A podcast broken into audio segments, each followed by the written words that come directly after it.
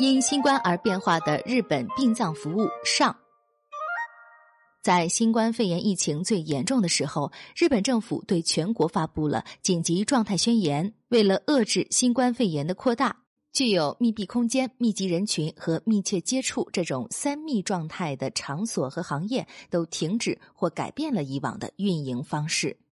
学校停课，商店关门，普通市民暂时放下不重要、不紧急的事情，而减少外出。然而，具有三密特征的殡葬业，因其社会职能需要二十四小时听命于突然而至的需求，即使在疫情最严重的地区，殡葬公司依然没有中断服务。为此，全力降低感染风险，最大限度的保障客户和工作人员的安全，就成了殡葬业面临的严峻课题。虽然人们并不乐意提到亲人的死亡，但操办丧事是许多人一生中重要且不得不面对的事情。当一个人因疾病或事故而不幸去世后，家人和亲友所参与的一系列殡葬仪式，并不只是为了埋葬遗体，更重要的是表达对死者的怀念和惜别之情，让死者有尊严的离去。葬礼这个过程，也能让悲痛中的亲人获得一丝心灵安慰。为了说明疫情引起的殡葬形式变化，首先，倪虹将简单的介绍一下日本的殡葬习俗。日本的葬礼非常仪式化，凡是看过日本电影《入殓师》的人，都会随着男主角真情的表演而对日本的殡葬文化有所感悟。电影中的入殓师用一种温柔而庄严的态度，毕恭毕敬地将亡者最好的一面留在亲友的记忆中。整个工作过程折射出日本的丧葬文化。尽管日本的城市已经很少能看到入殓师工作的场景，但殡葬公司的服务过程体现的就是职业人士对逝者生命的敬重和对故人家属心灵安抚的极致服务。日本相关法律规定。除特殊情况外，被确认死亡的遗体禁止在二十四小时内火化。也因为日本的葬礼习俗，从亡者逝世到举行葬礼，一般需要两天时间。日本多数葬礼采用的是佛教仪式，细节中既保留很多从中国传来的文化，也包含日本对人性化服务的极致追求。比如汤罐之仪是葬礼之前给遗体清洗身体的过程，并要为男性死者剃须，为女性死者化妆。提供汤罐服务的殡葬公司设有专用的汤罐间，整个清洗仪式均在死者家属面前完成，家属也可以参与。逝者安详的躺在宽敞的浴缸中，乳白色的温水掩盖着身体。专业人员如同对待生者一样，轻柔细致地为其沐浴。随后的纳棺之仪是纳棺师给清洗干净的亡者穿上白色寿衣或逝者生前喜欢的衣装，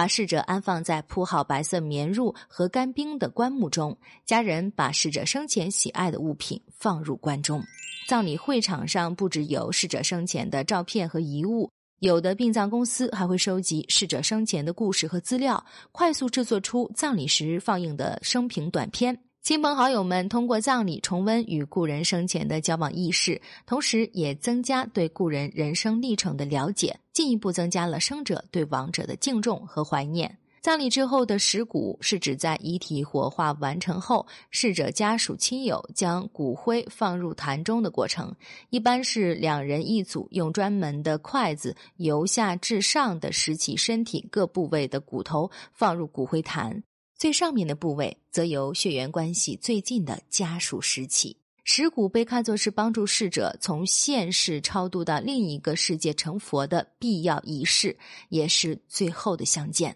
因此，这个过程由至亲完成。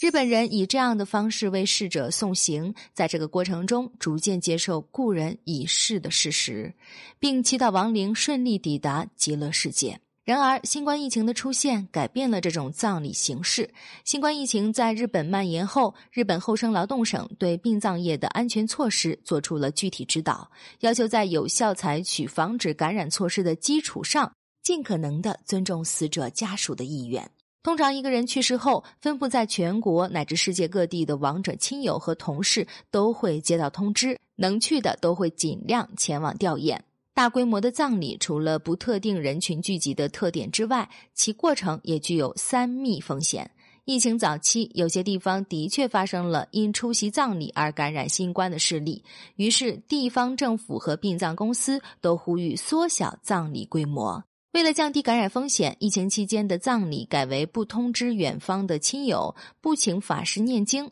平时长达三天的吊唁过程缩减到一天之内完成。只有至亲参加的家庭葬礼成为当下不得已的形式。有的殡葬公司推出了在线送葬服务，让远方的亲友通过视频参加葬礼，僧人在现场念经超度亡灵，异地亲友为亡者合掌，通过视频看到故人在棺木里的仪容。但是因为网络信息的运用还没有充分渗入到日本人的生活之中，在线服务在普通群众中的推广也不是那么迅速，多数人还是习惯传统葬礼。如果上面提到的一系列葬礼过程都取消的话，儿女们会觉得自己不孝，朋友们会因没能道别而歉疚。那么，殡葬公司如何应对新冠疫情带来的变化呢？我们将在下期继续为您介绍。